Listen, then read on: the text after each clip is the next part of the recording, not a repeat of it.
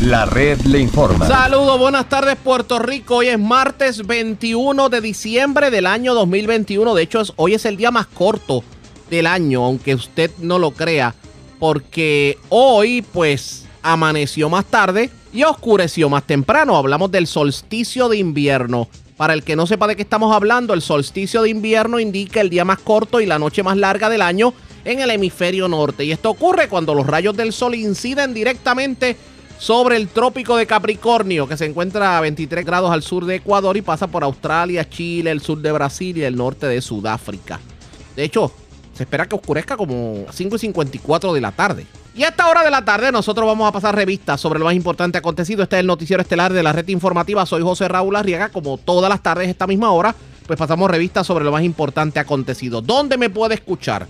Me puede escuchar en el 1470 AM y 106.3 FM de Cumbre de Torocovis cubriendo el centro y norte del país. Desde Utuado y Arecibo me escuchan por el 1530 AM y 98.3 FM de Éxitos 1530. Desde Lares y Aguadilla me escuchan por el 1200 AM y 93.3 FM de Radio Grito. Desde Patillas y Guayama me escuchan por el 610 AM y 94.3 FM de X61 y el oeste por el 93.7 FM de Red 93. www.redinformativa.net también nos puede escuchar a través de las diferentes plataformas de podcast, Spotify, Anchor, entre otras. Señores, las noticias ahora.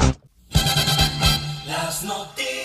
La red le informa. Y estas son las informaciones más importantes para hoy martes 21 de diciembre. Gobernador anticipa medidas adicionales para detener el alza en casos COVID, entre estas facilitar las pruebas a la ciudadanía y no descartar exigir en un futuro el refuerzo de la vacuna. Además, desde el próximo lunes entre en vigor el que los comercios también tengan que pedir tarjeta de vacunación o prueba de COVID negativa de manera obligatoria. La información en breve. Indignada la Asociación de Restaurantes con la nueva orden ejecutiva del gobernador. El gremio de restaurantes solicitará reunión con Pedro Pierluisi para conocer el por qué se tomaron medidas que impactan ese sector. No podemos dejar de vivir, el turismo es progreso y de la misma manera que tenemos que cuidar la salud, hay que cuidar el progreso. Así lo dijo la secretaria de la gobernación a la red informativa al justificar el que se mantenga en pie la celebración de la despedida de año en San Juan auspiciada por el gobierno.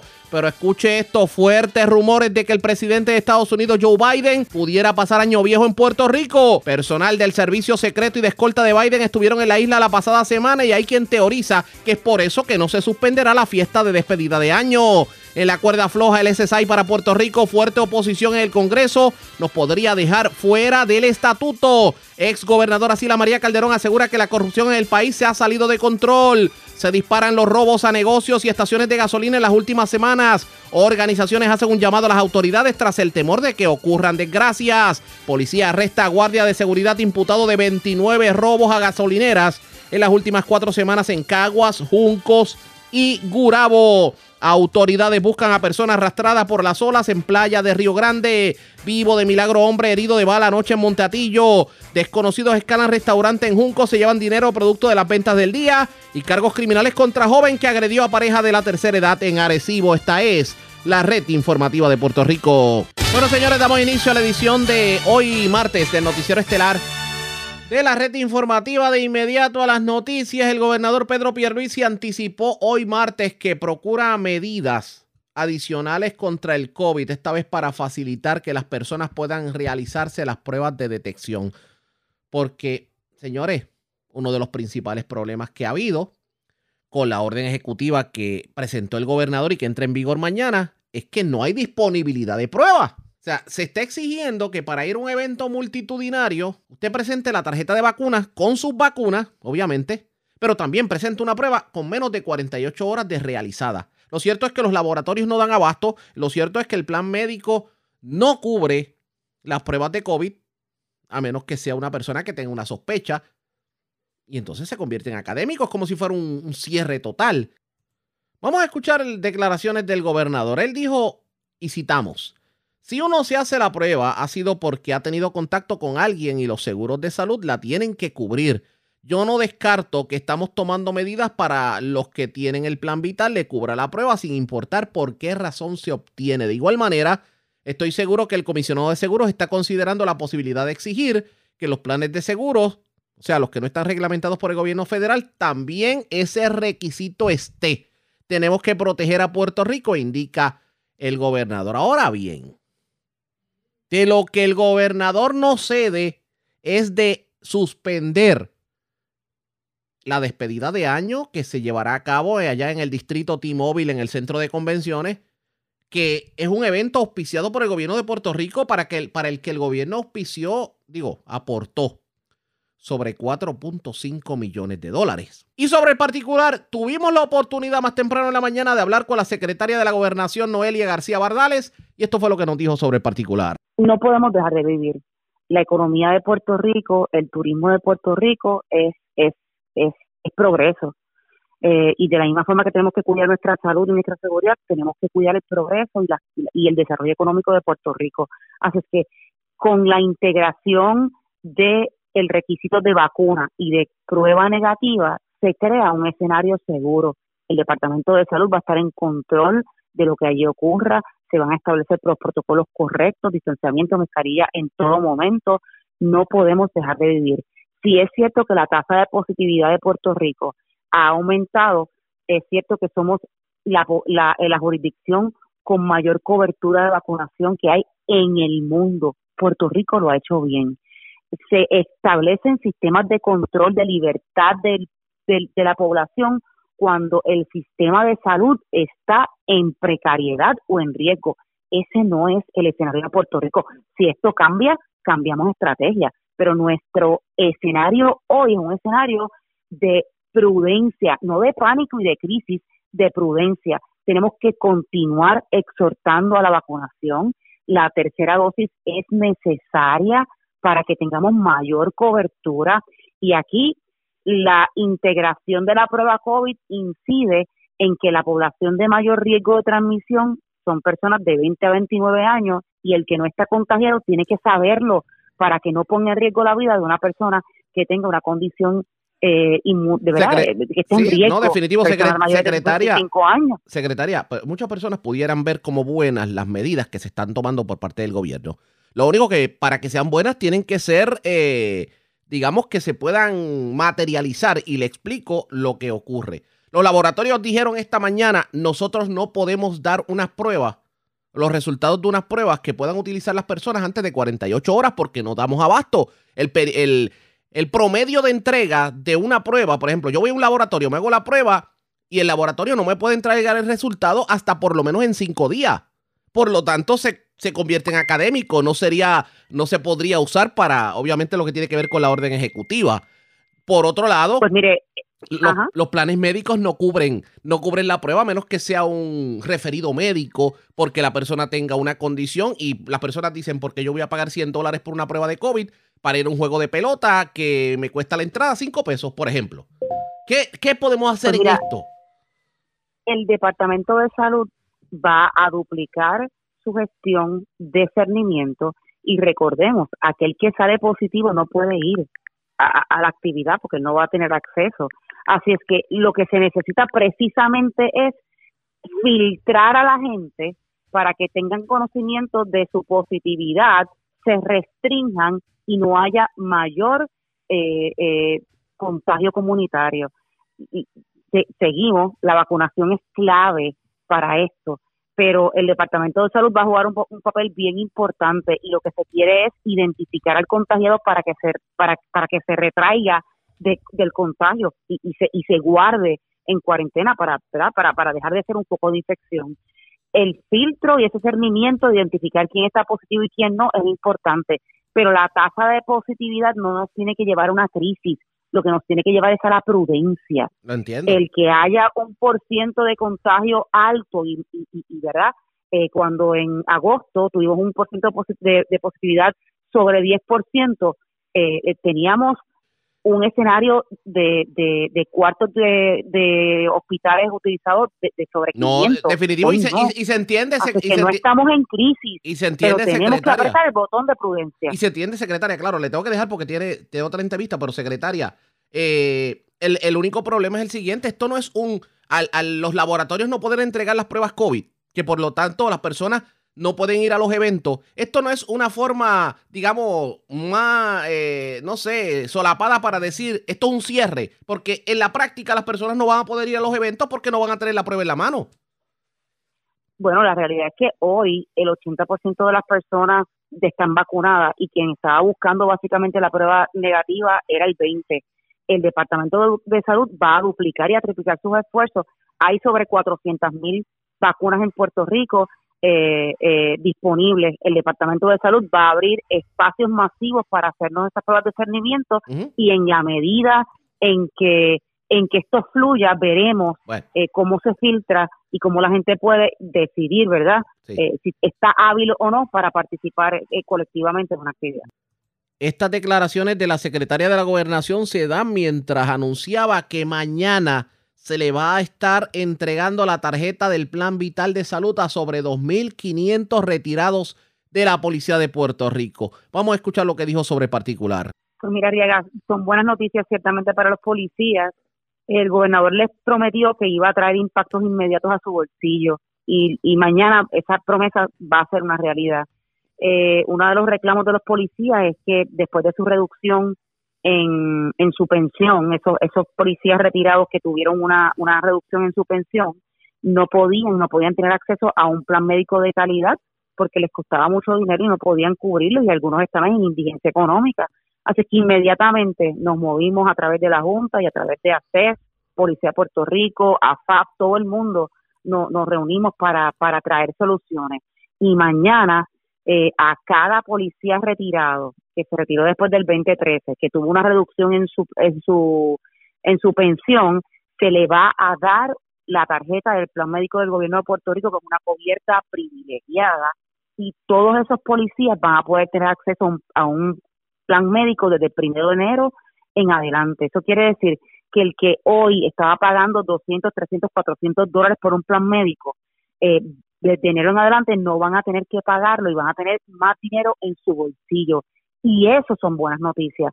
El que precisamente por falta de dinero no tenía y no podía cualificar, eh, se le va a extender y va a tener no solamente eh, una cobertura médica, sino va a tener paz y seguridad de que el gobierno de Puerto Rico y, el gobernador cumplió su promesa. Y no vamos a detenernos ahí, eh, eh, Arriega. El gobernador les prometió que también iba a estar trabajando de la mano con la Junta para lograr un estipendio económico adicional para suplementar su pensión y eso eh, de la misma forma que comenzamos a trabajar lo del plan médico y se dio y el, el gobernador lo prometió y lo logró, yo estoy segura que vamos a poder lograr también ese estipendio. El gobernador está trabajando de la mano con la Junta para que eso pueda ser una realidad pronto. ¿Cuántos agentes retirados se pueden beneficiar de esto? ¿De qué número estamos hablando? Eh, al momento están cerca de 2.200 eh, policías pensionados con recortes en sus pensiones. ¿Y este plan incluiría... entonces... Para, perdone que le interrumpa, ¿este plan incluiría al retirado o al retirado y su familia? ¿Qué incluiría como tal? El, el, beneficio es para el policía como tal, como si fuera, ¿verdad? La pensión es para el policía. Eh, hay cerca de 1.200 eh, policías retirados que tuvieron una reducción en su pensión. Lo importante es que para todo policía que en la eventualidad se retire, este beneficio eh, también lo va a seguir.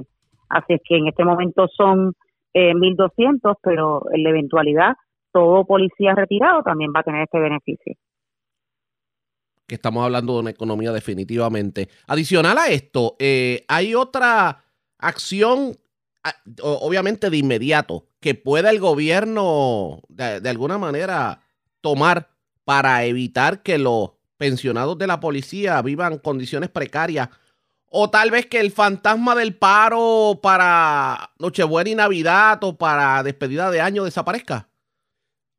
Pues mira, el fantasma del paro, la verdad es que nosotros hemos tocado la puerta de los policías pensionados y les hemos estado diciendo directamente lo que está, lo que el gobernador está haciendo y ellos conocen el compromiso de del gobernador y Areva, por sobre todas las cosas, el compromiso del gobernador es el compromiso del pueblo, porque el pueblo está en deuda con la policía.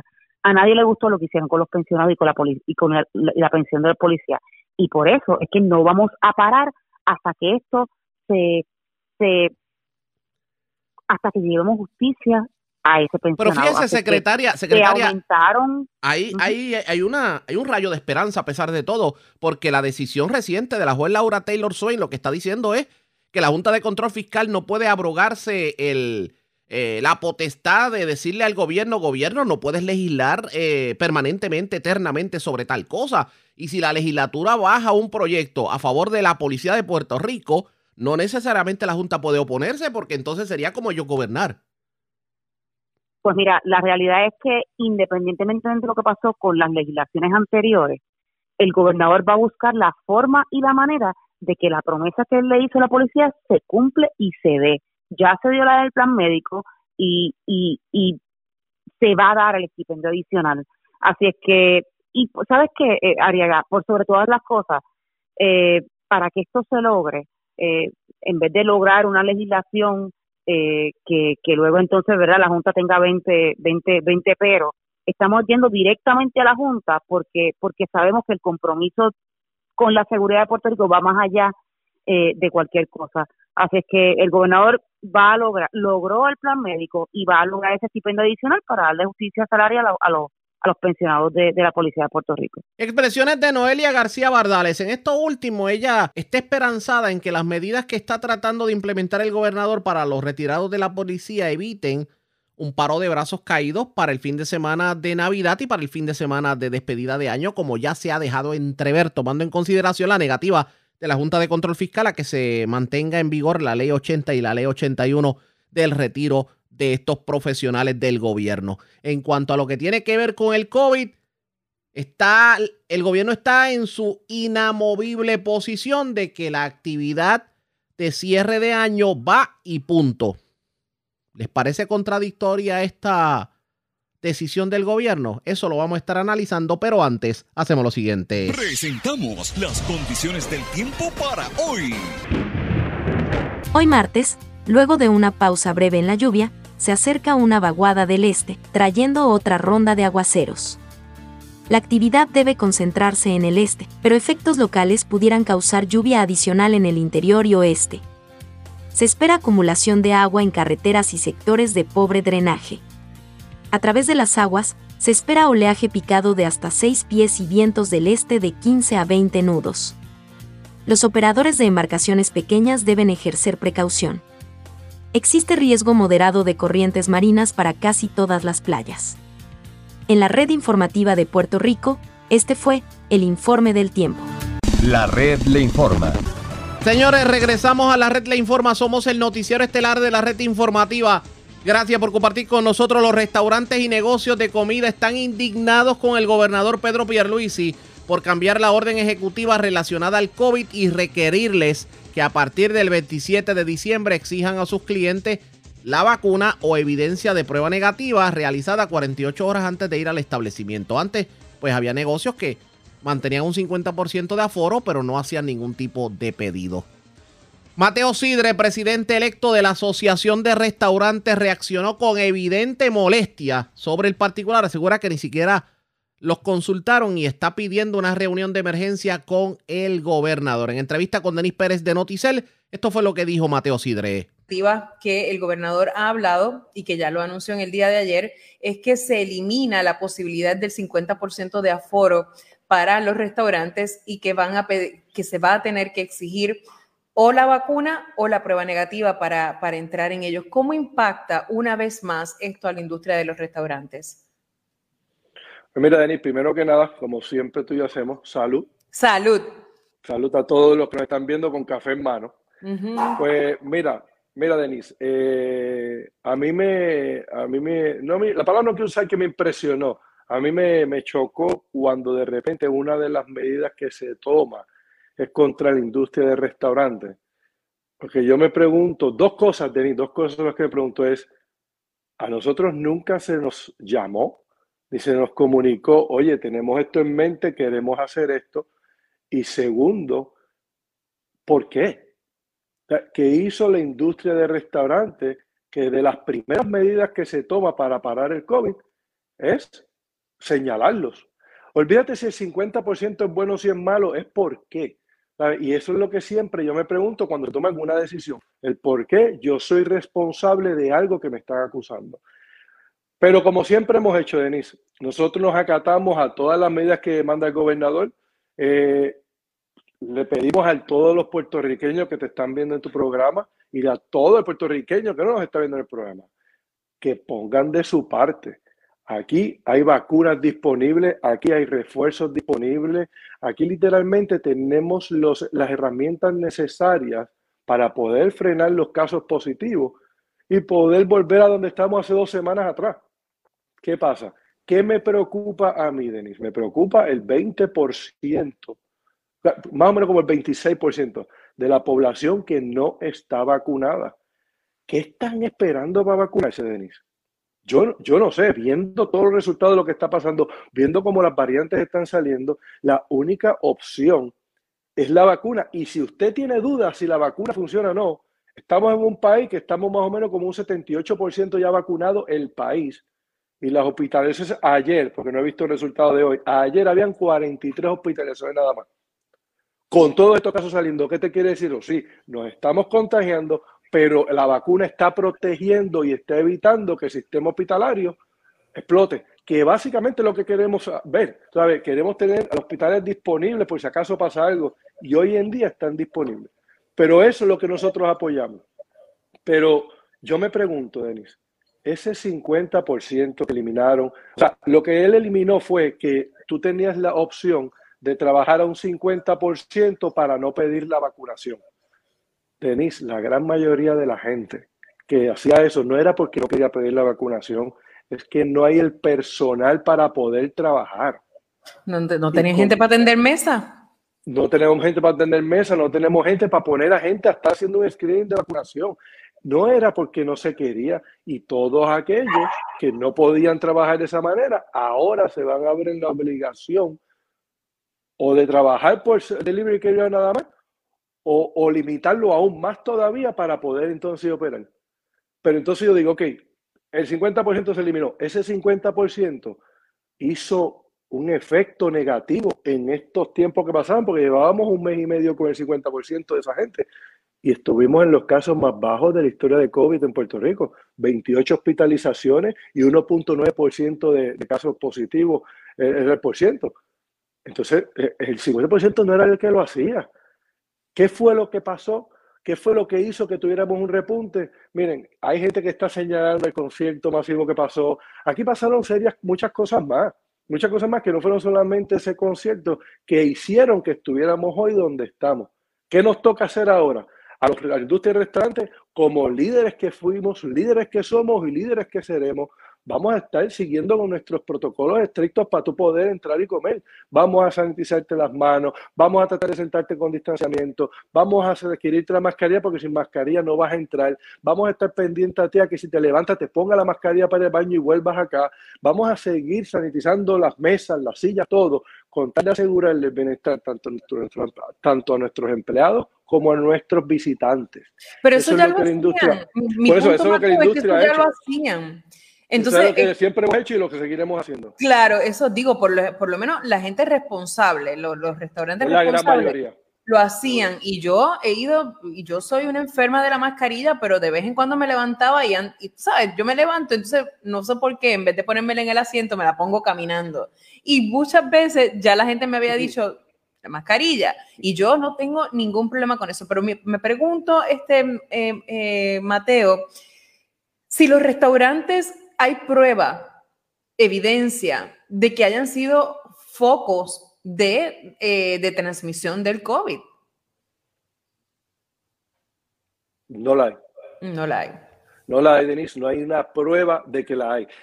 Cuando, cuando uno salía, eh, antes, yo no sé cómo lo están haciendo ahora, ¿verdad? Porque como hay mucho más vacunados. Antes tú salías positivo, a ti te hacían una pregunta.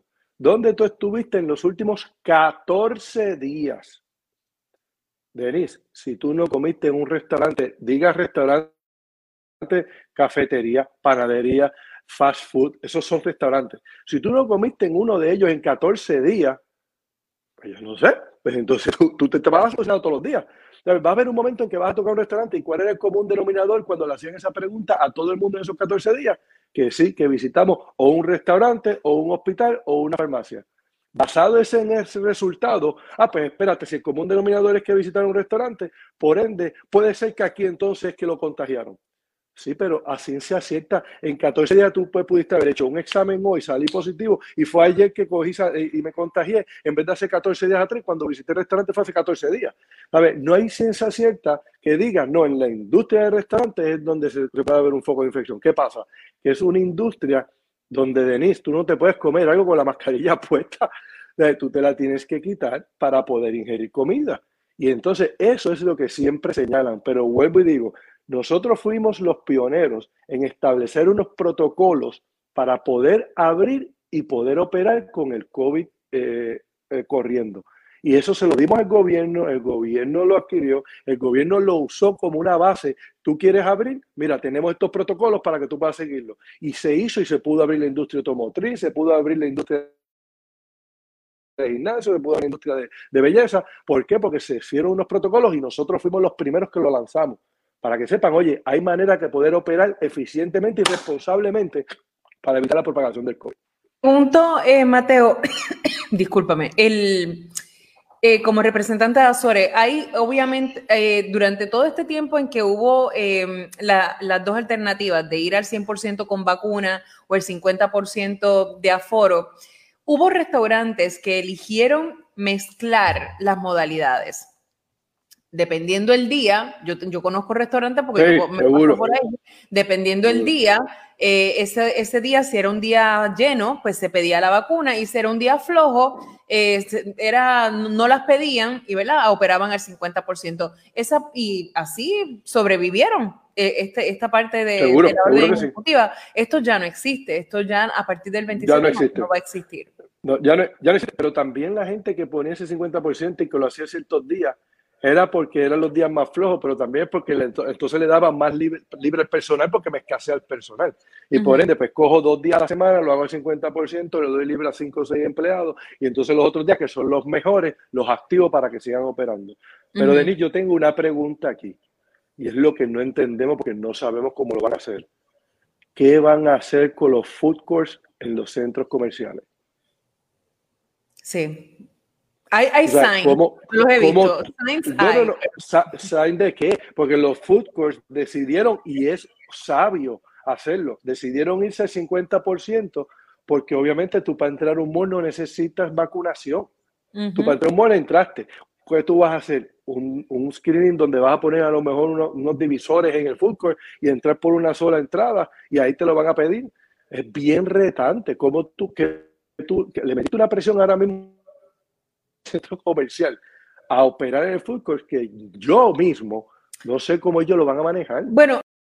Trae un punto bien interesante Mateo Sider, el presidente de Azores, porque obviamente al centro comercial usted puede entrar como por su casa, pero el food court está a la vista de todo. Y el food court, ¿cómo va a restringir precisamente todo lo que tiene que ver con, con la vacunación? Está pidiendo Mateo Sidre una reunión urgente con el gobernador porque hay puntos que se tienen que traer. Vamos a ver qué termina ocurriendo en este sentido. Ustedes pendientes a la red informativa. La red le informa. Nosotros vamos a una pausa y vamos a continuar con más de este tema. Luego de la pausa también hablamos sobre otros asuntos ocurridos en el país en esta edición de hoy martes del noticiero estelar de la red informativa. Regreso en breve. La red le informa. Señores, regresamos a la red le informa, el noticiero estelar de la red informativa. Gracias por compartir con nosotros. Vamos a continuar el tema del COVID, las medidas de seguridad, las nuevas órdenes ejecutivas, pero tema relacionado. Nos llega una información de último minuto. Último minuto. Ahora es que la puerca va a entorchar el rabo, como dice el refrán. Escuchen esto, una avanzada del presidente de Estados Unidos, Joe Biden, estuvo en Puerto Rico en los pasados días junto a agentes del servicio secreto como parte del protocolo necesario de seguridad debido a que el mandatario tiene planes de visitar la isla durante la semana de despedida de año. Así pues lo confirmaron dos fuentes por separado quienes aseguraron que Biden fue invitado al evento de fin de año denominado Puerto Rico para el Mundo y su transmisión del especial televisivo Dick Clark New Year's Rocking Eve que transmite junto a los eventos de otros famosos lugares como Times Square en Nueva York. Una de las fuentes asegura que esta es una de las razones por las que el evento que recibirá al menos 10.000 personas en el distrito de convenciones no ha sido cancelado a pesar del vertiginoso aumento de contagios de COVID en la isla tan solo en una semana. Al momento, tanto la Fortaleza como Casa Blanca han estado herméticos en el asunto, pero lo cierto es que por ahí estuvo el servicio secreto y la escolta de Joe Biden. Entonces eso explica el por qué la negativa del gobierno de cancelar. Es que entonces el presidente de Estados Unidos va a estar despidiendo el año en Puerto Rico.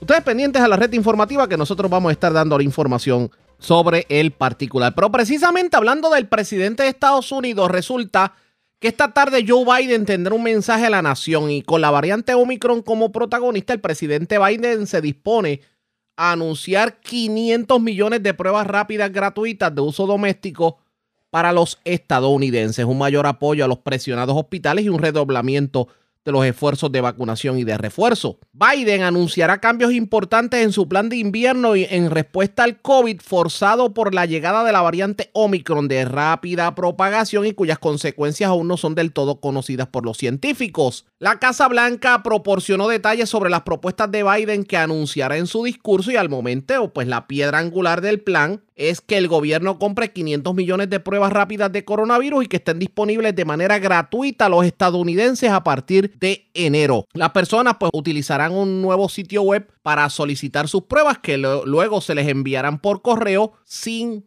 cargo. También hay otras medidas que se van a tomar. De hecho, se establecerán nuevos sitios de prueba y la ley de producción para la defensa, una ley estadounidense de 1950 que autoriza al gobierno a ordenar a las empresas privadas que produzcan bienes críticos en tiempos de emergencia, se va a utilizar para ayudar a manufacturar más pruebas. Así que vamos a ver lo que tiene que decir el presidente precisamente sobre el particular. Bueno, ya que estamos hablando de Estados Unidos, vamos a analizar un poquito un tema que aunque está pasando por desapercibido, sí nos afecta como puertorriqueños y es lo que tiene que ver con el seguro social suplementario, porque se ha estado legislando para que Puerto Rico sea incluido en el seguro social suplementario, en el llamado SSI, que nosotros como territorio pues podamos tener el mismo privilegio que tienen los estados de la Unión Americana. Pero ya hay protestas en el bullpen porque uno de los principales votos para que eso se materialice ha dicho que no. Un importante líder de los republicanos en el Congreso objeta que se extienda a Puerto Rico precisamente el seguro social suplementario. Vamos a analizar la situación. El ex gobernador Aníbal Acevedo Vilá en su podcast habló sobre el particular y esto fue lo que dijo sobre la situación que está ocurriendo en el Congreso de Estados Unidos y que definitivamente nos afecta directamente a los puertorriqueños. Yo les había dicho desde hace tiempo que el año 2021 iba a ser clave para Puerto Rico en asuntos de la capital federal.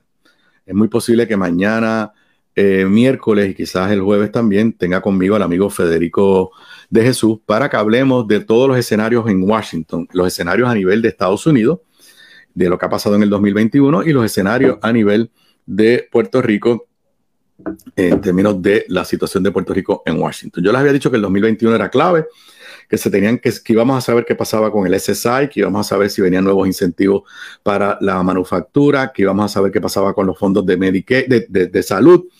Bueno, pues el año se está acabando sin resolver ninguno de esos problemas.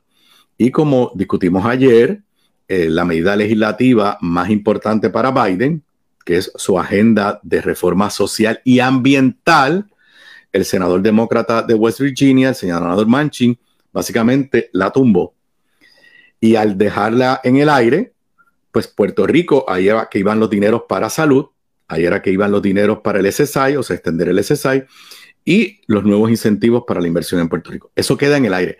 No porque los demócratas tengan objeción a darle SSI a Puerto Rico o los nuevos fondos de salud. Con eso no hay controversia. La controversia tiene que ver con las otras partes de la agenda de Biden. Pero en la medida que la legislación muere, pues la de Puerto Rico se queda en el aire.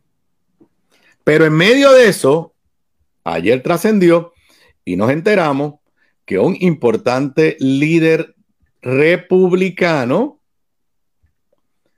el líder de la minoría en eh, uno de los principales comités del Senado eh, de los Estados Unidos, el, Comité de Medios y Arbitrio, el, equivalente a la Comisión de Hacienda, el representante republicano de Texas, Kevin Brady, le escribió el 15 de diciembre, los otros días, a el director de la Oficina de Presupuesto de los Estados Unidos, objetando que se extienda a Puerto Rico el SSI. ¿Qué quiere decir eso, señoras y señores? Que contrario a lo que nos dice Jennifer González, quien ella ha respaldado que se extienda a Puerto Rico al SSI, no hay apoyo entre los republicanos. Entonces, ahí está esa nota de José Delgado que explica todo. A mí me sorprende que nadie le pregunta a Jennifer González qué ha hecho ella. ¿Cómo es posible? ¿Cómo es posible que lo que es la agenda prioritaria en Washington de la comisionada residente, que es republicana, y que se vanagloria del poder que ella tiene entre los republicanos, ¿cómo es posible que el congresista más importante en este tema, el líder de los republicanos en la Comisión de Medios y Arbitrios, se exprese en contra y ella no haya dicho nada. Y nadie le pregunta.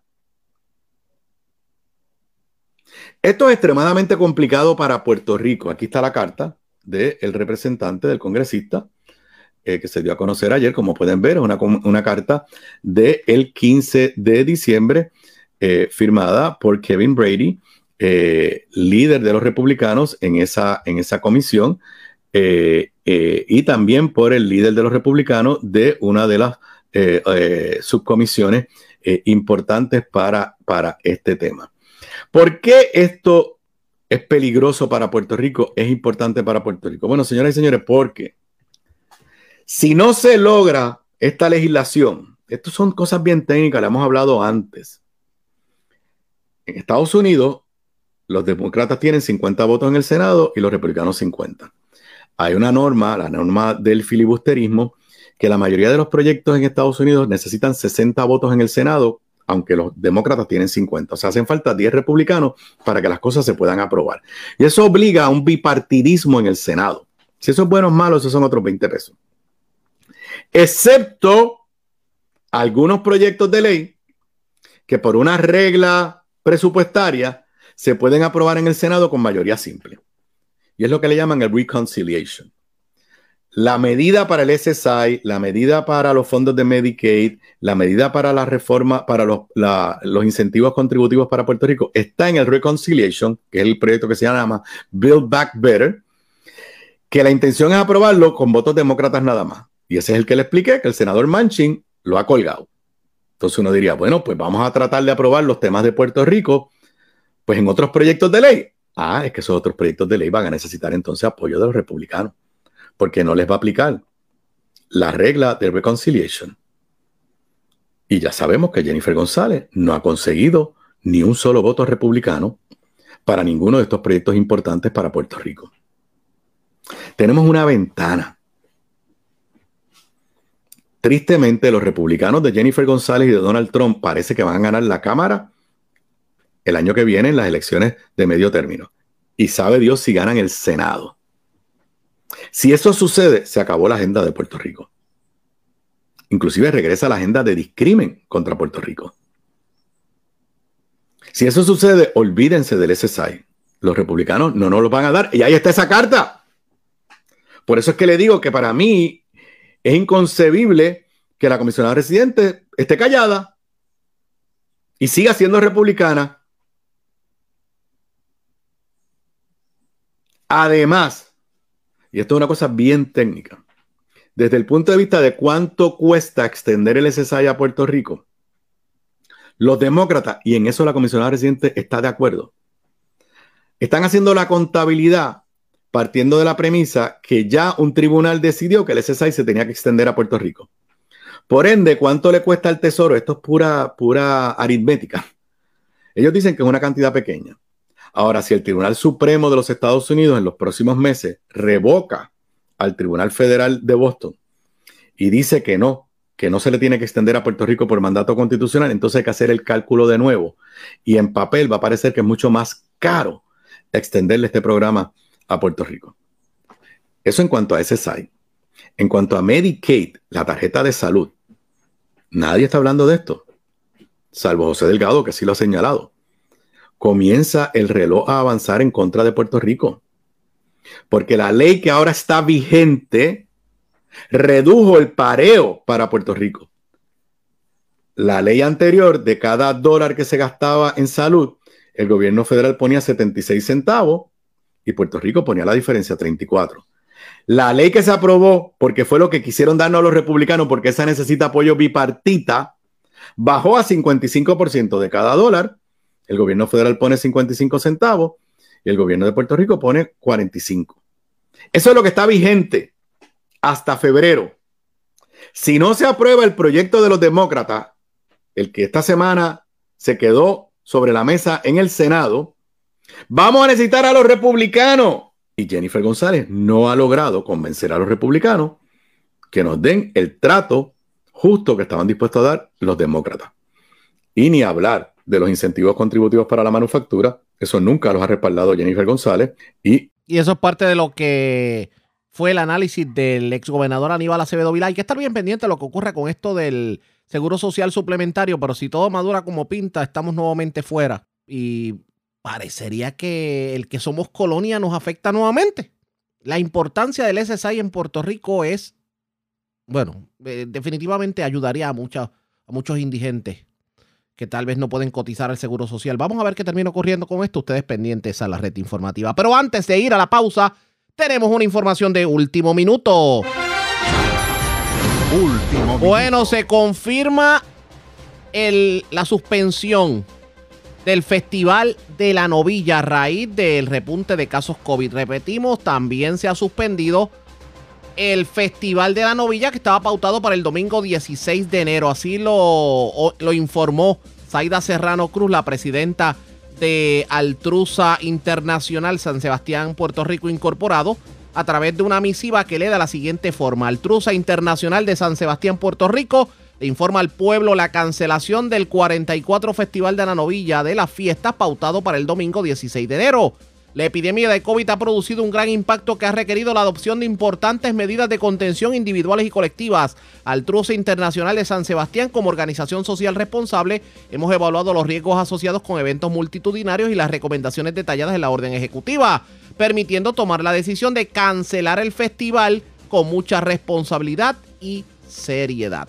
Así las cosas, otra actividad suspendida, en este caso el festival de la novilla. La red le informa. A la pausa cuando regresemos las noticias más importantes del ámbito policíaco acontecidas hasta el momento, entre las que tenemos que destacar, arrestaron a un caballero al que se le atribuye 29 asaltos a gasolineras en las últimas cuatro semanas en municipios de la zona centro oriental de Puerto Rico. También arrestaron a una muchacha de 18 años que le entró a puños a una pareja de la tercera edad en Arecibo.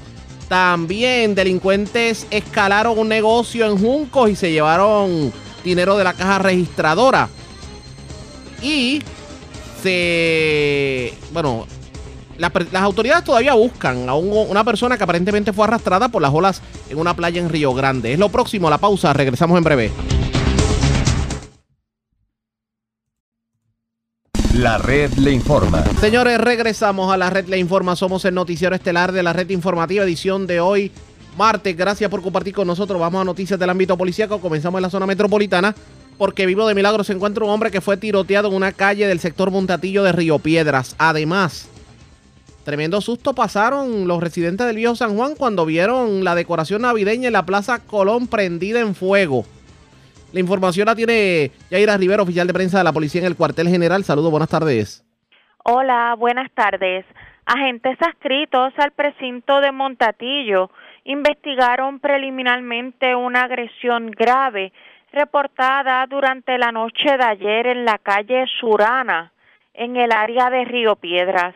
Según la información preliminar y en circunstancias que se encuentran bajo investigación, las autoridades fueron alertadas a través del sistema de detención de disparos sobre unas detonaciones en el lugar una vez allí encontraron un hombre identificado como Gregorio Mata, de 42 años, con heridas de bala. El perjudicado fue transportado al Hospital San Francisco, donde fue atendido por el médico de turno, quien les diagnosticó dos heridas de bala en el abdomen y costado derecho. Posteriormente, este fue referido al Centro Médico de Río Piedras y su condición fue descrita como estable. El agente José Santiago, adscrito al Cuerpo de Investigaciones Criminales de San Juan, se hizo cargo de la pesquisa. En otras notas policíacas, policías municipales de San Juan investigaron un incendio reportado a las seis y quince de la mañana de hoy en la Plaza Colón, donde parte de la decoración navideña del lugar se quemó debido a un aparente cortocircuito. Según se informó al llegar las autoridades municipales a la mencionada plaza pública, vieron cómo los adornos de Navidad se estaban incendiando, incluyendo unas casitas grandes de madera con luces. Tras percatarse de la situación, bomberos de Puerta de Tierra fueron alertados y movilizados al lugar donde extinguieron el fuego. De acuerdo a estos, el mismo se debió a un cortocircuito y no fue uno malicioso. El policía municipal Alex Rivera investigó los hechos. Gracias por la información. Buenas tardes. Buenas tardes. Gracias, era Yaira Rivera, oficial de prensa de la policía en el cuartel general de la zona metro. Vamos a la zona centro oriental porque, señores, en estos días hemos estado reportando sobre muchos asaltos a gasolineras en Caguas, Gurabo y Juncos, pues la policía logró detener a un guardia de seguridad al que se le atribuyen, escuche bien, 29 asaltos a gasolineras en las últimas cuatro semanas, precisamente en Caguas, Gurabo y Juncos. Además, en Juncos escalaron un negocio, el restaurante El Jibarito, y de allí cargaron con dinero en efectivo que se encontraba en las cajas registradoras. También en Sidra escalaron una residencia de la cual se llevaron generadores eléctricos y máquinas de presión. Iliana Echevarría, oficial de prensa de la policía en la zona centro oriental con detalles. Saludos, buenas tardes. Muy buenas tardes. Agentes adscritos a la zona de Caguas informaron el arresto de un guardia de seguridad al que se le imputa la comisión de 29 robos a mano armada, esto en gasolineras de Caguas, Juncos y Gurabo durante las pasadas cuatro semanas. El sujeto fue identificado como Jorge Mercado Cruz, vecino del barrio Tomás de Castro en Caguas, quien estaba en la lista de los más buscados por la policía en la zona de Caguas, esto por los delitos de robo a mano armada que realizaba casi a diario. Mercado fue llevado al Cuerpo de Investigaciones Criminales de Caguas ante los agentes de la División de Investigación de Robos. Este portaba un arma de fuego cuando fue intervenido por agentes del nuevo negociado de inteligencia y arrestos mientras conducía un vehículo Kia por la carretera 172, esto en jurisdicción de Caguas. De acuerdo con la investigación realizada por la policía, Mercado entraba a las estaciones de gasolina, apuntaba al empleado con el arma de fuego y le pedía el dinero que tenía en caja. Además del dinero en efectivo, cargaba con cartones de cigarrillo.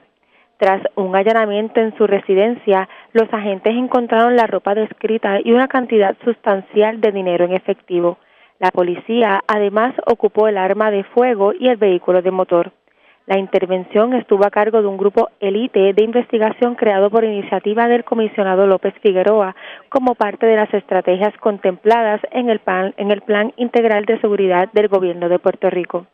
Por otro lado, un escalamiento fue reportado en horas de la noche de ayer lunes en hechos ocurridos en el restaurante El Jibarito, ubicado en la carretera 952 en Juncos.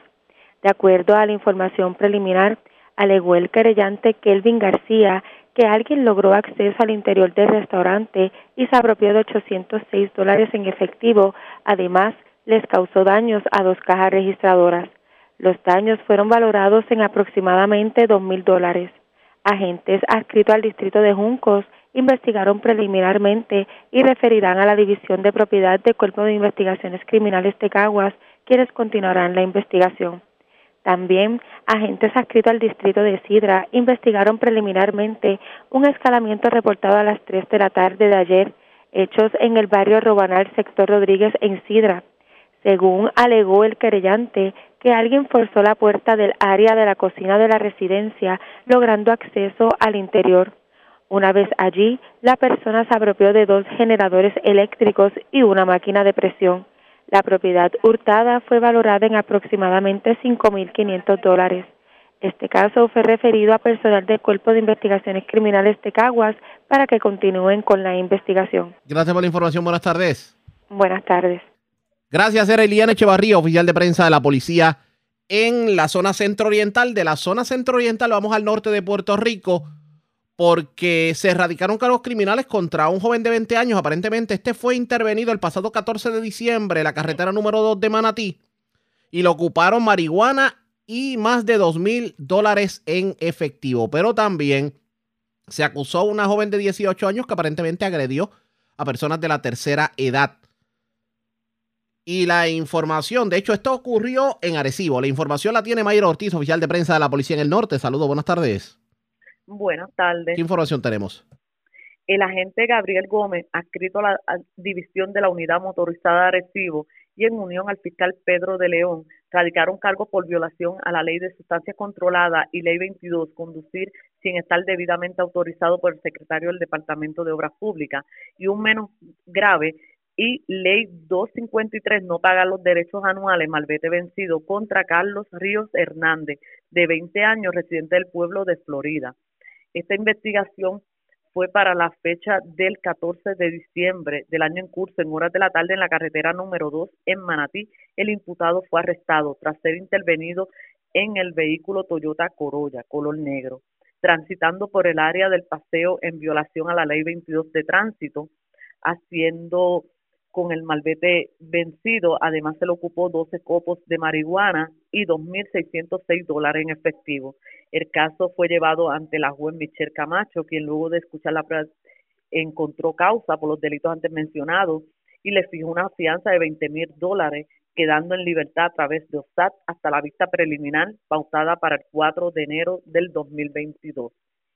También la agente Emilia Correa Colón del precinto 07 Sabana Hoyo, en unión al fiscal de turno, radicaron cargo por maltrato a persona envejeciente contra Alondra Montañez Velázquez, de 18 años, residente del pueblo de Arecibo. El caso fue presentado ante el juez Rafael Lugo, quien luego de escuchar la prueba determinó causa por el delito antes mencionado y le fijó una fianza global de 3.500 dólares, la cual prestó a través de un fiador privado hasta la vista preliminar. Estos hechos fueron el jueves 9 de diciembre del año en curso, en horas de la tarde, en el pueblo de Arecibo. La imputada alegadamente empujó con las manos en el área del pecho a la señora Nancy Serrano Picón y le profirió palabras oeces. Además, la imputada agredió con las manos el puño en el área del rostro al señor Rafael Espinet Serrano. Hasta el momento, esas son las novedades que tengo en el área de Arecibo. Que pasen buenas tardes. Y buenas tardes para usted también. Gracias, era Mayra Ortiz, oficial de prensa de la Policía en Arecibo del Norte. Vamos a la zona noreste de Puerto Rico porque las autoridades tratan de dar con una persona que desapareció en aguas de una playa de Río Grande. Además, también en Río Grande, delincuentes se llevaron una excavadora de nada más y nada menos que del cementerio municipal Yunque Memorial en Río Grande. Una excavadora valorada en más de 40 mil dólares. Si la información tiene Daniel Fuentes, oficial de prensa de la policía en Fajardo. Saludos, buenas tardes. Saludos, buenas tardes. Eh, como bien dice, en cuanto a notas policíacas, tenemos que la policía busca a una persona el cual fue arrastrada por corriente marina, hecho reportado a las 4 de la tarde de ayer lunes en la playa Las Picúas en Río Grande. Según informa, eh, informó el creyente que mientras se encontraba en el área de la playa, sector Las Picúas, divisó a un hombre, que al momento pues se desconoce información, practicando el deporte de sky surfing. A raíz de las inclemencias del tiempo y de la fuerte marejada, cayó al mar intentando llegar a la orilla, siendo arrastrado por corriente marina. Personal de manejo de emergencia estatal, la Policía Marítima Fura de Fajardo y la Guardia Costanera pues continúan con la búsqueda. Posteriormente pues se ampliará información. También tenemos que eh, un hurto de una excavadora fue reportado a eso de las 10 y 16 de la mañana de ayer. Esto fue en el cementerio municipal Yunque Memorial en Río Grande. Según se informó, el, el alegar querellante Job Cruz que alguien se del área del cementerio municipal una excavadora Janmark modelo B, eh, debo decir VIO 356A perteneciente al municipio de Río Grande, valorado aproximadamente en 39.986 dólares. Agentes adscritos al Cuerpo de Investigaciones Criminales Área Fajardo continúan con la pesquisa. Eso es todo lo que tenemos hasta el momento. Buenas tardes. Y buenas tardes para usted también. Era Daniel Fuentes, oficial de prensa de la policía en Fajardo. Más noticias del ámbito policial con nuestra segunda hora de programación. Por esta hora de la tarde hacemos lo siguiente. La red le informa. Vamos a una pausa, identificamos nuestra cadena de emisoras en todo Puerto Rico y regresamos con más en esta edición de hoy martes del noticiero estelar de la red informativa. La red le informa. Señores, iniciamos nuestra segunda hora de programación. El resumen de noticias de mayor credibilidad en el país es la red le informa. Somos el noticiero estelar de la red informativa. Soy José Raúl Arriaga. A esta hora de la tarde vamos a continuar pasando revistas sobre lo más importante acontecido y como siempre a través de las emisoras que forman parte de la red que son Cumbre, Éxitos 1530, X61, Radio Grito y Red 93, www.redinformativa.net. Señores, las noticias ahora. Las noticias.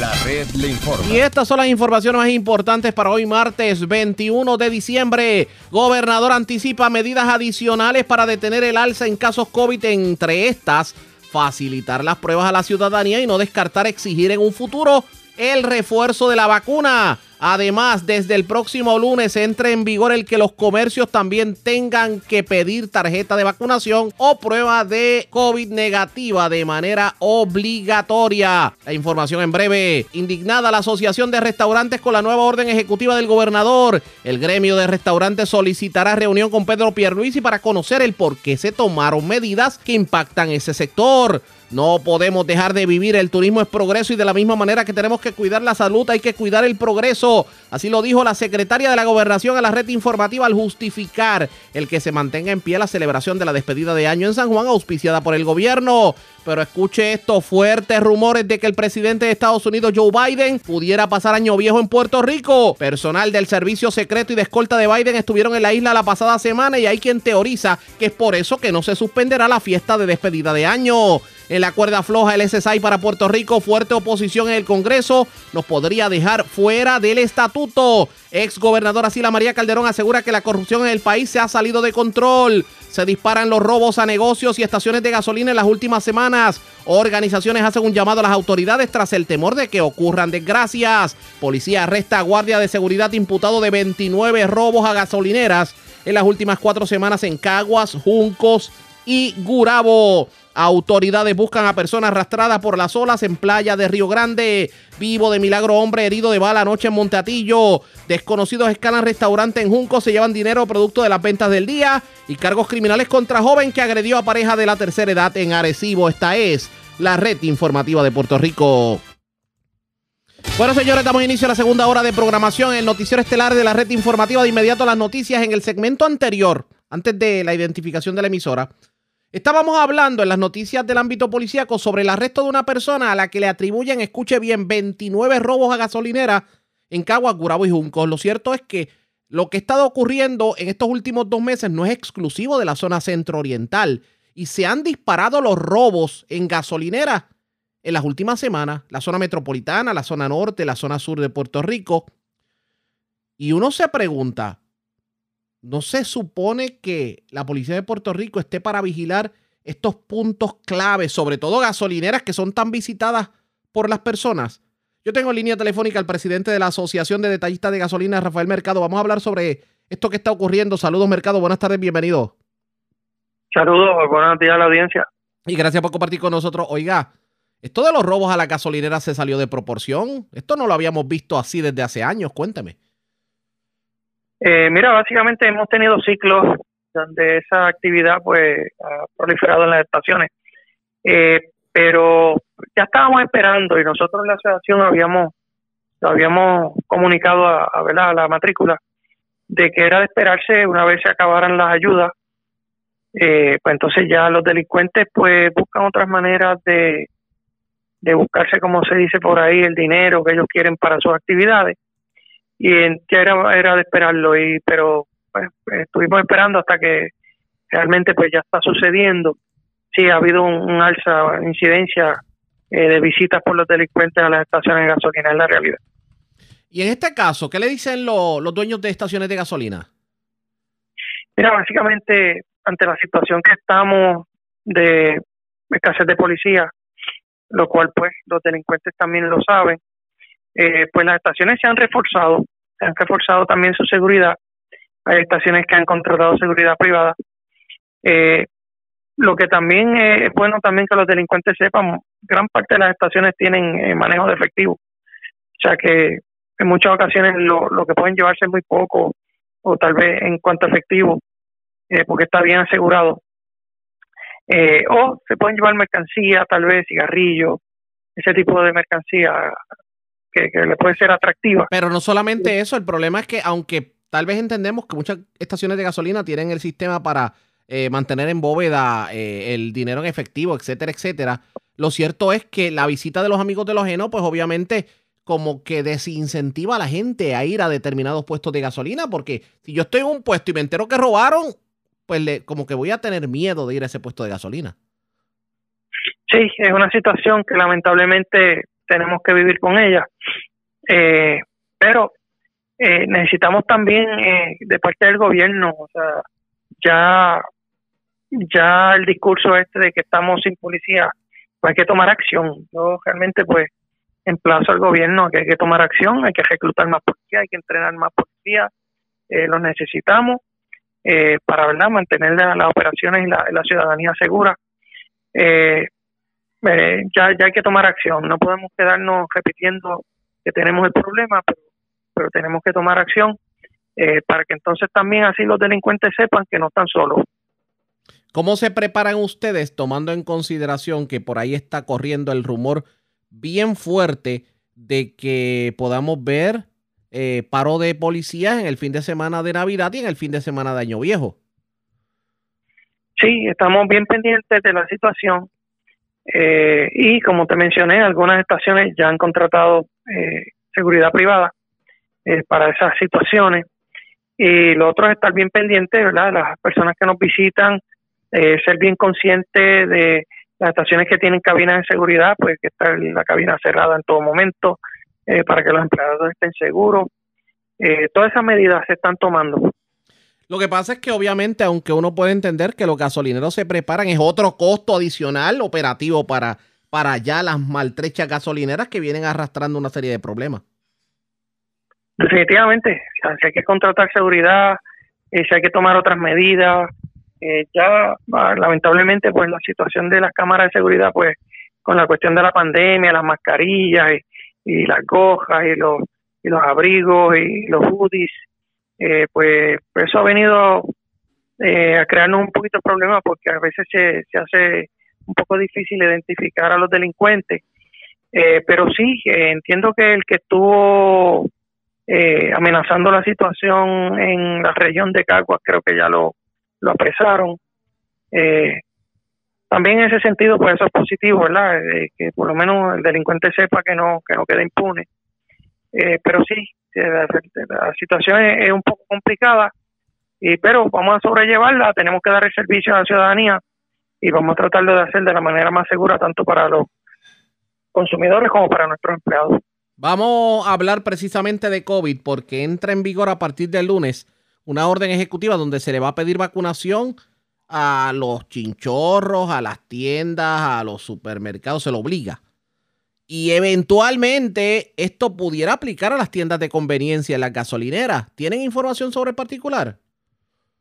Eh, ahora mismo entendemos de que no, nunca se nos ha exigido esa ese método, ¿verdad? De estar verificando a los, a los clientes cuando entran.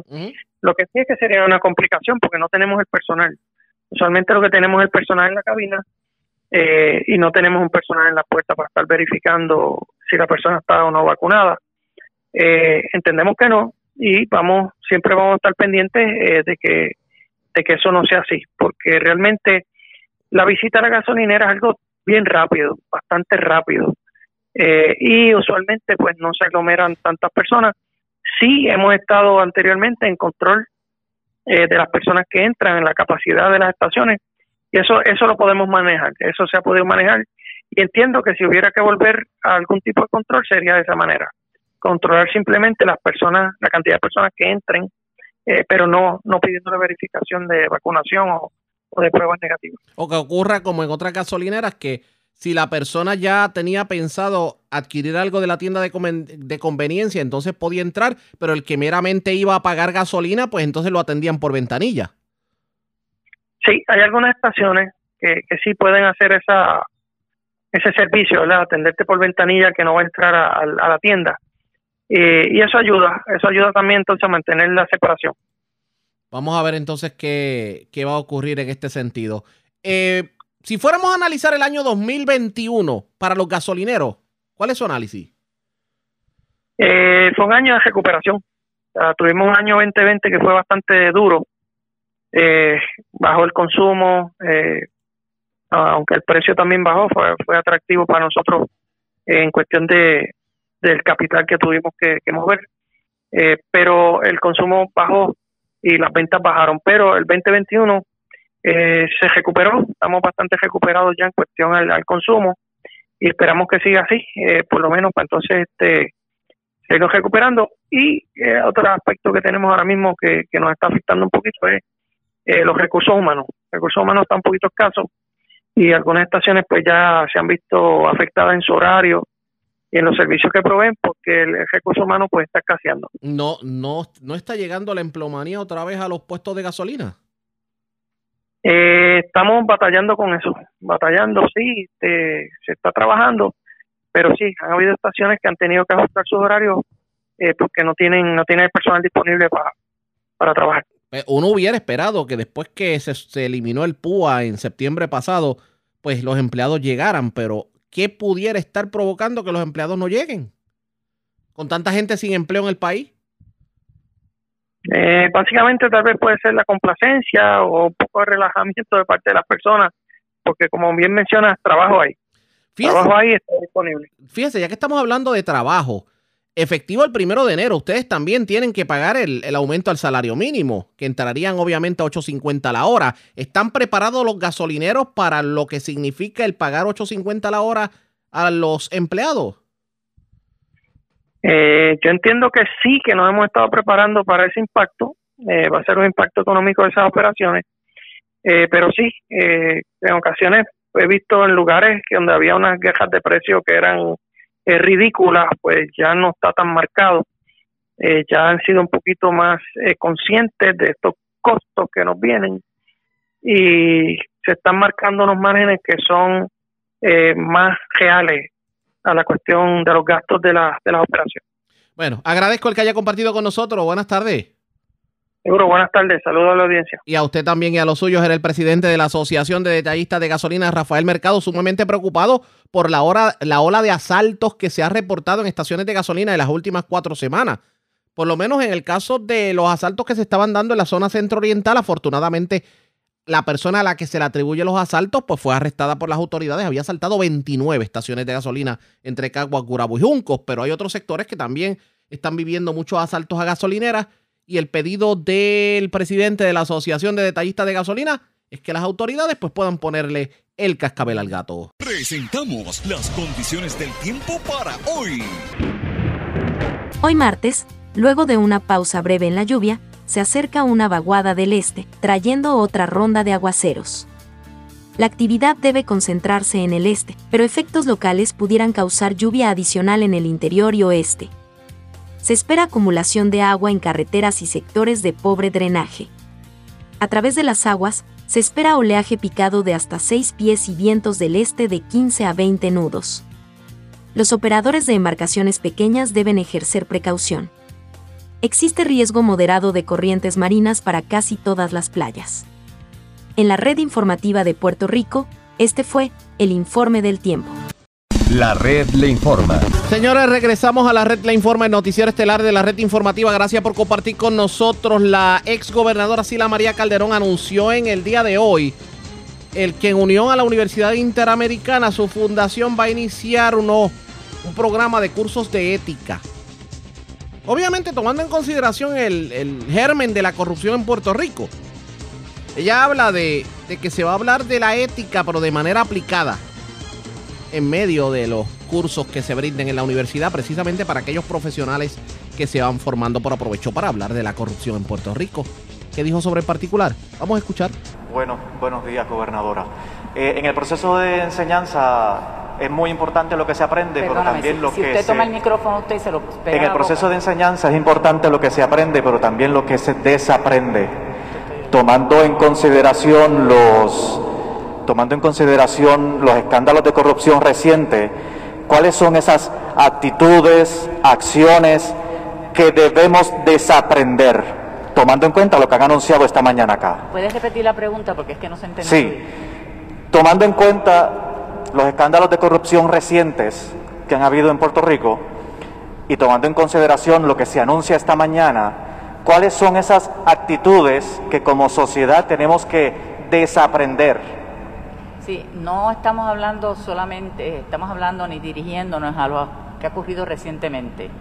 Este es un mal que lleva enraizándose en Puerto Rico muchos años. O sea que no tiene eh, que ver, y esto se ha estado trabajando aquí desde que comenzó la fundación, está escrito en la pared y se estuvo trabajando con su eh, Consejo Asesor de Ética y la recomendación fue del año 2006. Eh, realmente los criterios, las actitudes y las virtudes y las cualidades de la honradez las conocemos todos. Es la transparencia, es la buena voluntad, es la honestidad, eh, y eso hay que aprenderlo no solamente desde el punto de vista abstracto, sino aplicado, que es lo que estaba diciendo el presidente de la universidad, aplicado a las situaciones personales de uno, en la vida personal de uno y en el, en el trabajo, ya sea en el sector privado o en el sector público. Desafortunadamente en el sector público muchas veces reciben una, una publicidad que abre una herida grande en nuestro, en nuestro bienestar colectivo. Y los niños, los jóvenes y los adultos, pero sobre todo los niños y los jóvenes, se están, están siendo influenciados por ello. Los adultos también tenemos que revisar eh, con personas idóneas y conocedoras, ayudarnos a cómo enfocar cómo pensar, cómo repensar nuestras vidas y nuestras acciones en relación a las personas que nos rodean. No sé si con esto contesté la pregunta. ¿Algún otro medio? David de Noticias. Saludos saludo y buen día. En cuanto a la forma en que se va a estar, yo sé que esto es un proceso que hoy abre, el camino, ¿no? Pero eh, el aspecto de, cómo se va a estar insertando esto en lo que es el currículo de, la universidad, por ejemplo, será parte del requisito de cada uno de los cursos que se tomen en, la, Interamericana, es, parte de, todo este proceso y es, obligatorio tomar este curso porque sería lo que quisiéramos escuchar para que fuera ideal, ¿no? Bueno, varias cosas. Primero, como señalé, el curso de ética es un curso requisito de graduación, pero la enseñanza de la ética no se limita al curso de ética. Nosotros hemos establecido lo que llamamos un hilo conductor a través de todo el currículo, donde se enseñan también valores éticos. Eh, puedo dar el ejemplo quizás eh, eh, con más este, conocimiento como profesor de Derecho eh, en el curso, tenemos un curso de ética en el currículo, pero la ética se enseña, eh, por ejemplo, cuando estás enseñando el curso de procedimiento criminal, que estás hablando del comportamiento ético del fiscal o de las partes durante el juicio. Así que hay un hilo conductor a través de todo el currículo, pero no solamente eso.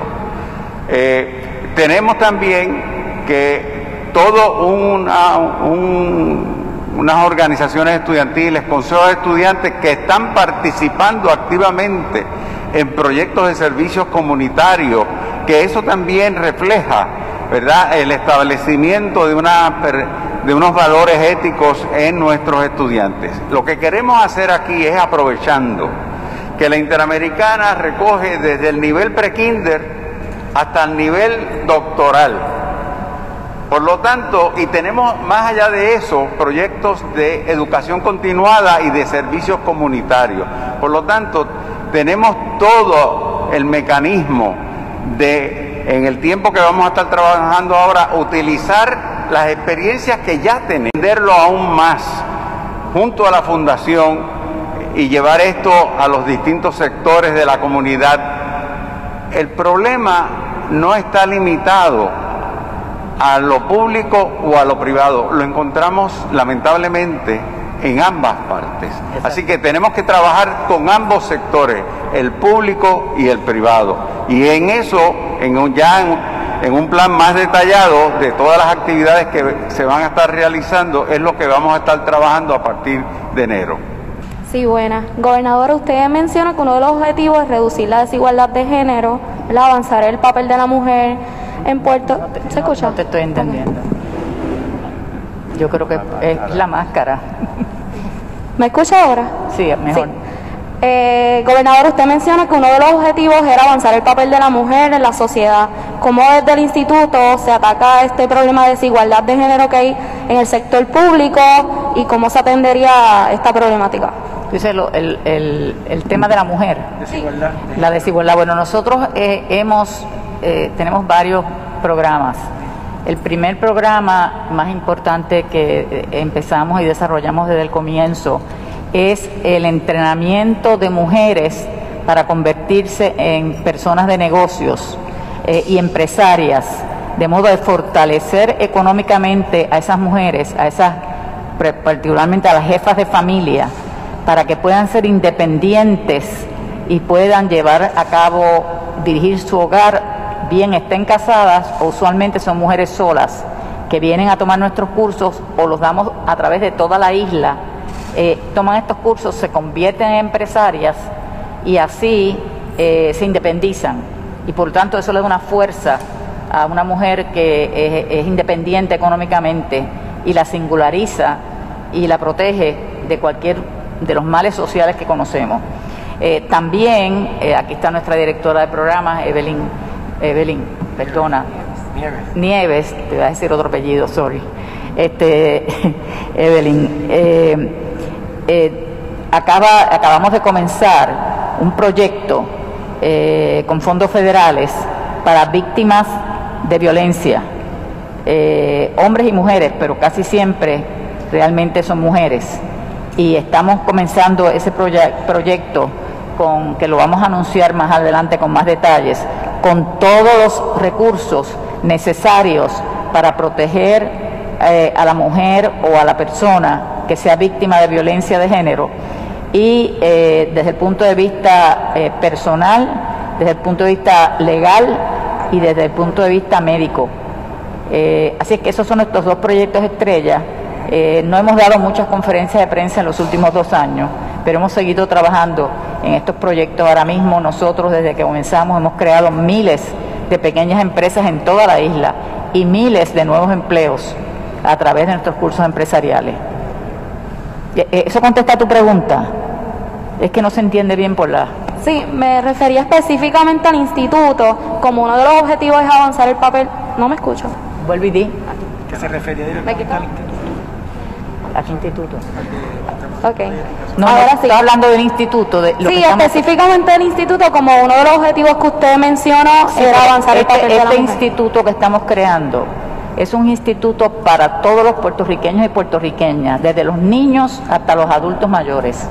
Y lo que eh, queremos hacer con la ayuda de, eh, con, con, con todos los recursos de la Universidad Interamericana, no es que se den solamente esos cursos en la, en la, Universidad Interamericana, es pasarlos al sector privado y si posible brindárselos al sector público también, porque funcionó magníficamente bien cuando el doctor eh, eh, eh, César Rey fue secretario de Educación, desafortunadamente no lo continuaron las otras administraciones y eso es una pena porque había un entusiasmo, de hecho vino un presidente, no me acuerdo cuál fue, de uno de los países suramericanos y se copiaron el proyecto.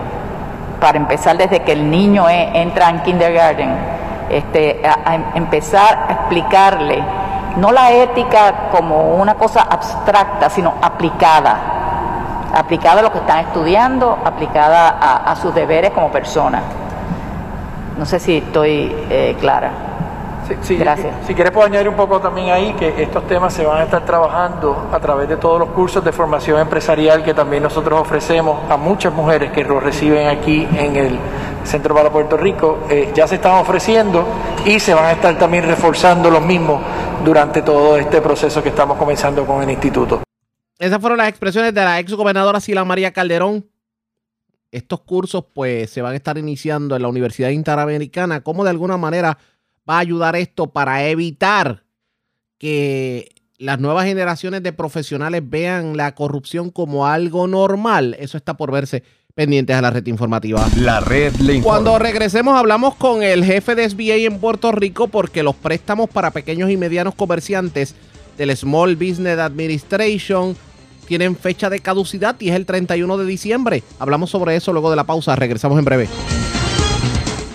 La red le informa. Bueno, señores, regresamos a la red Le Informa. Somos el noticiero estelar de la red informativa de Puerto Rico, edición de hoy martes. Gracias por compartir con nosotros. Han sido muchos los pequeños y medianos comerciantes que se han beneficiado de los préstamos de Small Business Administration en todo este tiempo de la pandemia. Pero lo cierto es que los préstamos que están disponibles para las pymes vencen el 31 de diciembre. Tiene usted, amigo radio oyente, hasta el 31 de diciembre para iniciar cualquier gestión que tenga que ver con un préstamo a pequeños y eh, en este caso a Small Business Administration. Yo tengo línea telefónica a Josué Rivera, precisamente uno de los principales directivos de del Grupo Federal aquí en Puerto Rico, para que nos hable precisamente no solamente de ese beneficio, sino de cómo ha ayudado la administración de pequeños negocios a los pequeños y medianos comerciantes en Puerto Rico en todo este año 2021 en medio de la pandemia. Saludos, buenas tardes, bienvenido a la red informativa. Buenas tardes, José Raúl, y gracias por tenerme en tu espacio y saludos a todos los eh, que se sintonizan en la tarde de hoy. Y gracias por compartir con nosotros. Bueno, antes de hablar sobre lo que pues vence el 31 de diciembre, nos gustaría que pasemos revistas sobre qué ha hecho la administración de pequeños negocios en todo este 2021 a beneficio de los pequeños y medianos comerciantes de Puerto Rico?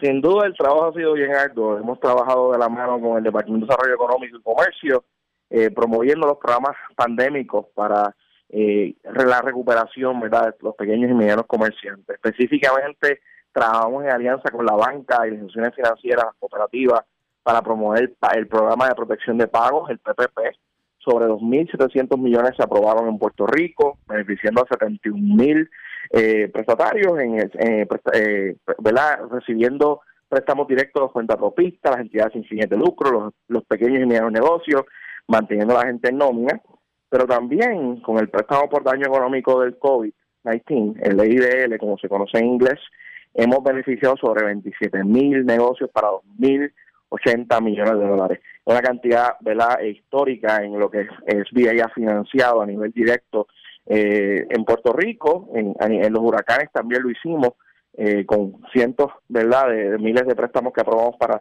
residencias, pequeños negocios, entidades sin fines de lucro, pero nuevamente en la pandemia la agencia vuelve a tomar un rol importante en la recuperación y poder beneficiar a los pequeños negocios medianos, pero también las entidades sin fines de lucro muy importantes que son parte de la comunidad y aportan ¿verdad?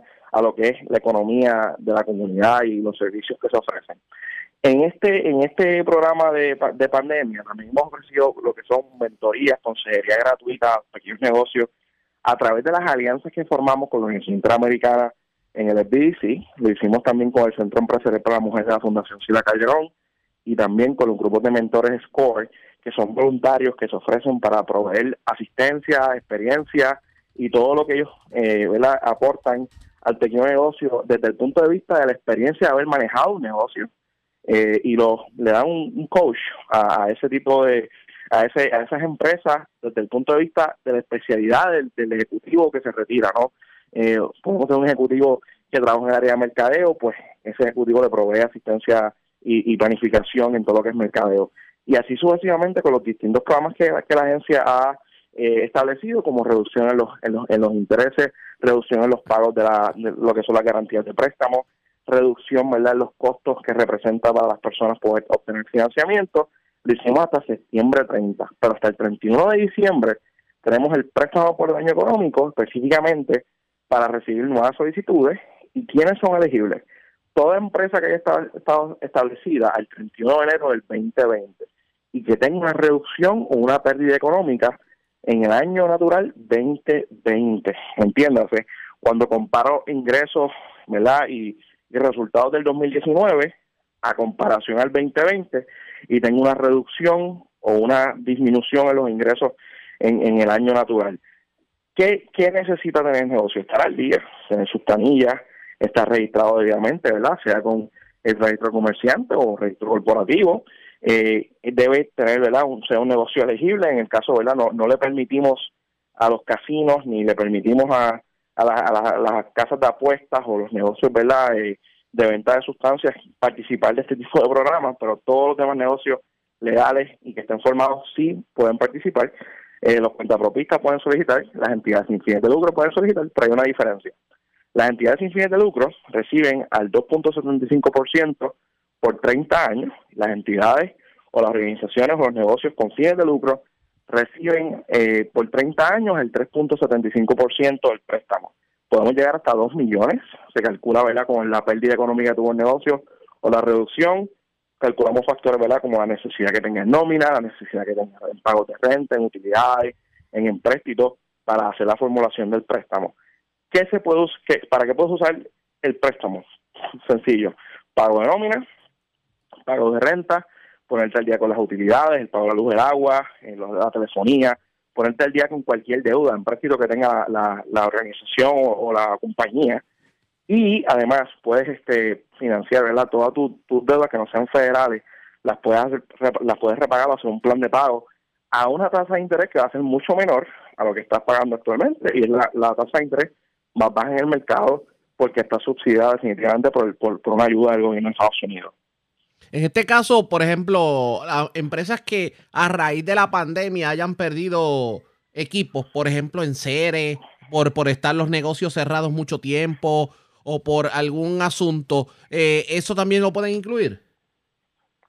Definitivamente, si tuvo daños que están relacionados a la pandemia, eh, en el inventario, por ejemplo, fueron perecederos en los restaurantes, pudiera considerar una porción para inventario de ese préstamo, el pago de nómina, así cambio de equipo, ¿verdad? Si está ligado y relacionado a la, pandemia, el, daño, definitivamente lo puede hacer. Pero lo que no se puede hacer son expansiones del negocio, por ejemplo, o, abrir un negocio nuevo con este dinero. Son, son cosas específicas para mantener la operación de esa organización sin fin de lucro o ese negocio eh, que estuvo que estuvo operando en la pandemia antes de la pandemia para mantenerlo operando de cara al futuro. ¿no? Pero en este caso estamos hablando en este caso estamos hablando de que el préstamo, pues aunque es una tasa preferencial de interés, en este caso sería pagado. No ocurre como en otros, en otros casos en donde se hacía el préstamo, pero había una serie de asuntos en donde tal vez se, se podía en un futuro, por decisión del gobierno de Estados Unidos, condonar parte de la deuda.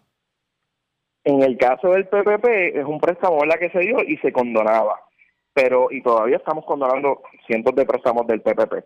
Pero en el caso del EIDL es un préstamo que sí se repaga, pero nuevamente los términos son bien cómodos, tienes 24 meses diferidos en el pago, empiezas a pagar en el mes 25, tienes 30 años para pagar y el hecho de que sea 30 años, ¿verdad? De, largo plazo, te permite tener unos unos este pagos mensuales mucho más cómodos. ¿verdad? Tengo gente que está cogiendo un préstamo de hasta 450 mil dólares, está pagando 2.200, 2.300 dólares. Sabe que son pagos bien razonables para la cantidad de dinero que estás tomando prestado, una tasa de interés que está por debajo de la inflación. Eh, y eso es algo muy importante, ¿verdad? Porque el préstamo eh, es, tiene una tasa ¿verdad? de interés que es no solamente competitiva en el mercado, pero que está por debajo de la inflación, por ende no pierdes dinero a hacer, el préstamo. Y es algo, ¿verdad?, que, que, que la agencia tome en cuenta futuros desastres tienes siempre moratorias en los pagos, eh, tienes la, capacidad, ¿verdad?, de poder este eh, hacer acuerdos con la agencia si tienes una dificultad en pagar. Es un préstamo bien cómodo, bien razonable para que el pequeño negocio no sufra, sino pueda seguir adelante en la, en la situación que estamos. ¿Qué deben hacer los pequeños y medianos comerciantes para solicitar y que puedan ser beneficiarios de este préstamo antes del 31 de diciembre? Pues mira, no hay que ir a ninguna sucursal, no hay que ir a ninguna oficina puedes entrar en la comodidad de tu hogar, en la comodidad de tu, en la, en la comodidad de tu, de tu oficina de negocio y solicitar en www.sba.gov slash coronavirus. Ahí vas a encontrar las sin número de oportunidades de programas que tiene la agencia para atender la situación de la pandemia y vas a encontrar la solicitud para el programa de IDL o préstamo por daño económico que te permite someter una, una encuesta ¿verdad? De, la necesidad del negocio, la descripción del negocio y datos que te pedimos como las planillas, el informe de ingresos y gastos, además como las deudas que tenga el negocio para poder hacer el análisis y en un promedio de, de dos a cuatro semanas nosotros podemos analizar, validar la información con las distintas agencias como Hacienda y el Tesoro y poder aprobarte ese empréstito. Vamos a ver qué termina ocurriendo en este sentido, así que las personas que quieran beneficiarse, pues obviamente tienen la oportunidad de así hacerlo. Agradezco el que haya compartido con nosotros en la tarde de hoy y obviamente le vamos a dar seguimiento a todo esto antes del 31 de diciembre. Gracias, buenas tardes. Muchas gracias, José Raúl, y saludos a todo tu público. Importante que nos puedan llamar también a las oficinas al 787-766-5072 y 5572. Así y se. nos pueden conseguir sba.gov slash Puerto Rico, PR. Así sea. Gracias por haber compartido con nosotros. Muy amable. Vamos a una pausa. Regresamos a la parte final del noticiero estelar de la red informativa.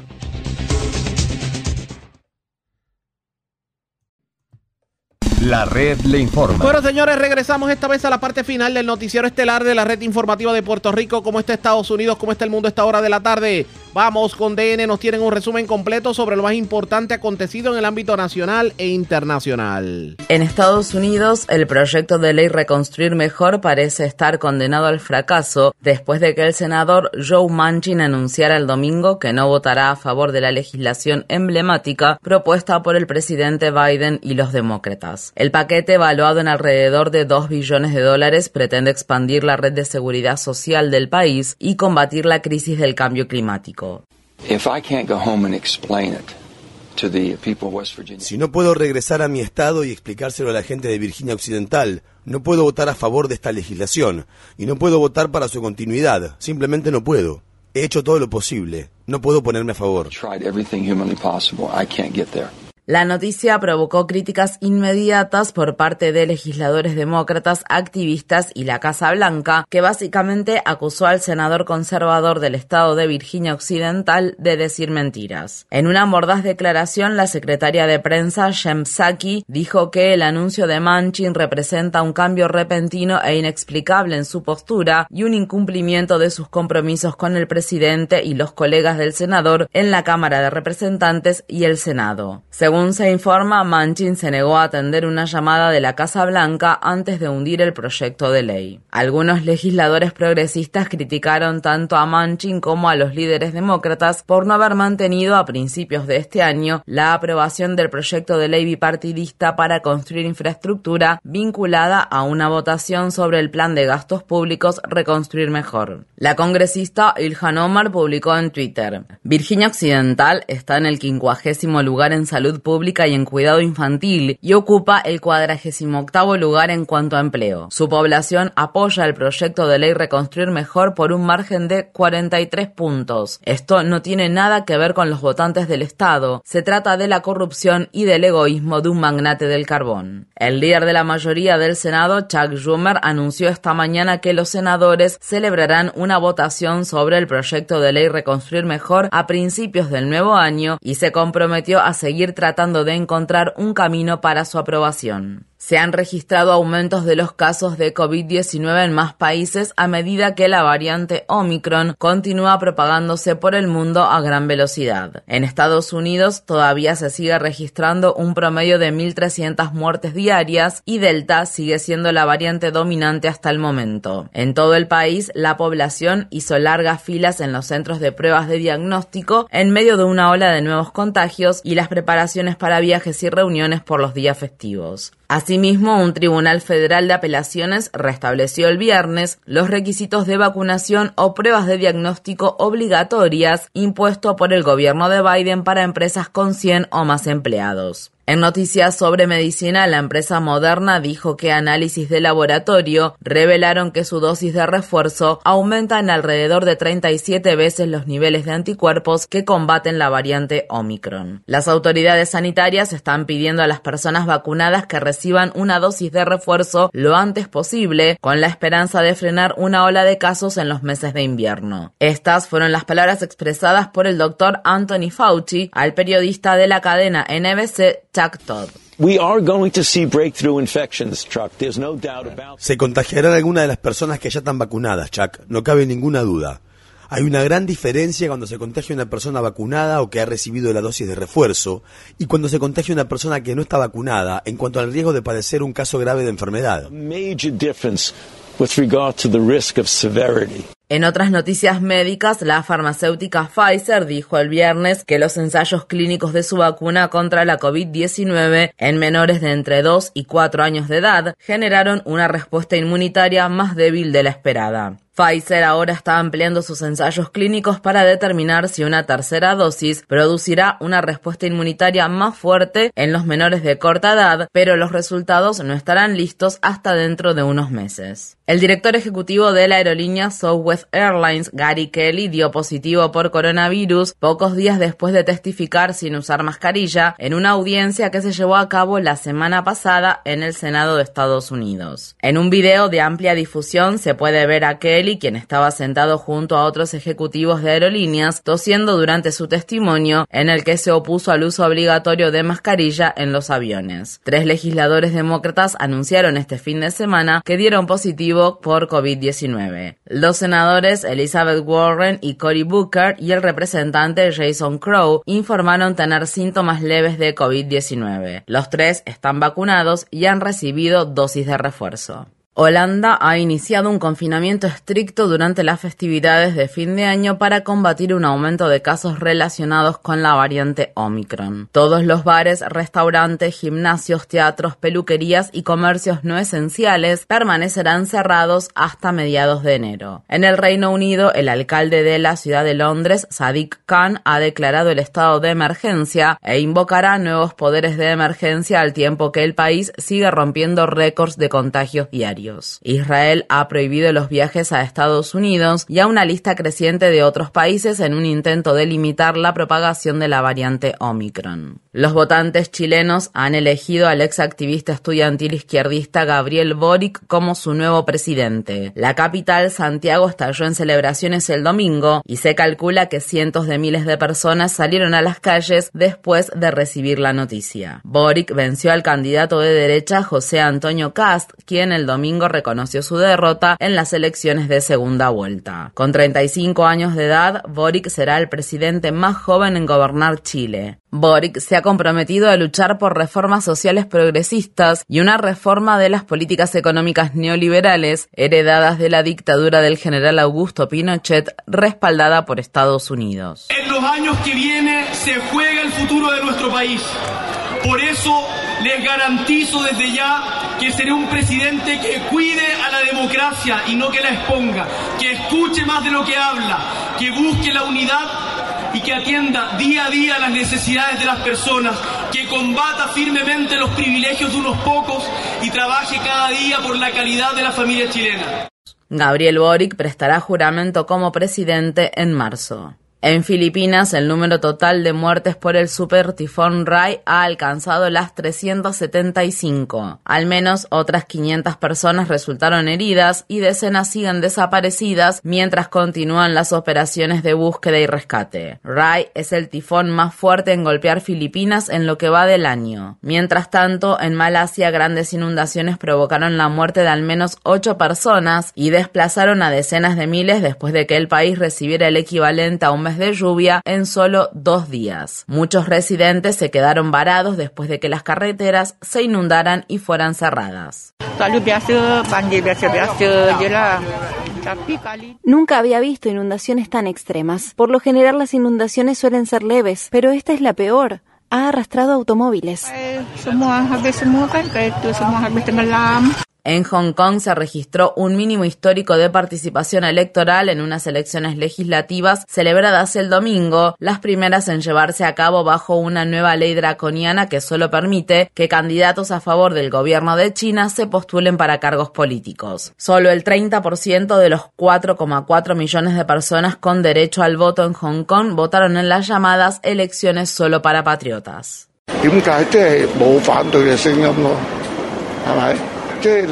No hay voces del lado de la oposición. Si tan solo hubiera algunas opiniones de la oposición, Hong Kong y China tendrían una idea de lo que está pensando el pueblo de Hong Kong.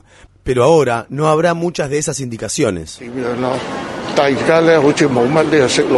En Sudán, cientos de miles de manifestantes marcharon el domingo hacia el Palacio Presidencial en la capital Jartum para exigir el fin del régimen militar y el derecho a la autodeterminación. Soldados sudaneses recibieron a los manifestantes con fuertes descargas de gases lacrimógenos, granadas de aturdimiento y munición real. Los manifestantes también salieron a las calles en ciudades de todo Sudán para conmemorar el tercer aniversario del levantamiento popular que derrocó al dictador de larga Omar al-Bashir. El Consejo de Derechos Humanos de Naciones Unidas está iniciando una investigación internacional sobre el conflicto de 13 meses de duración en Etiopía que ha provocado la muerte de miles de personas y el desplazamiento de millones. La resolución se aprobó a pesar de las objeciones por parte del gobierno etíope. El conflicto entre las fuerzas de la región norteña de Tigray y el gobierno de Etiopía ha provocado una devastadora crisis humanitaria así como probables crímenes de guerra y crímenes de lesa humanidad. Esto se produce al tiempo que el gobierno etíope ha anunciado que su ejército volvió a tomar el control de varias otras localidades que estaban en manos de los rebeldes de Tigray. La Organización para la Cooperación Islámica se comprometió a establecer un fondo fiduciario humanitario para ayudar a Afganistán con la esperanza de evitar la hambruna generalizada y la crisis económica. Estados Unidos y sus aliados congelaron miles de millones de dólares en activos y suspendieron la ayuda financiera después de la toma de poder de los talibanes en agosto. Pakistán fue la sede de la importante cumbre de emergencia de los estados islámicos. Estas fueron las palabras expresadas el domingo por el primer ministro pakistaní Imran Khan.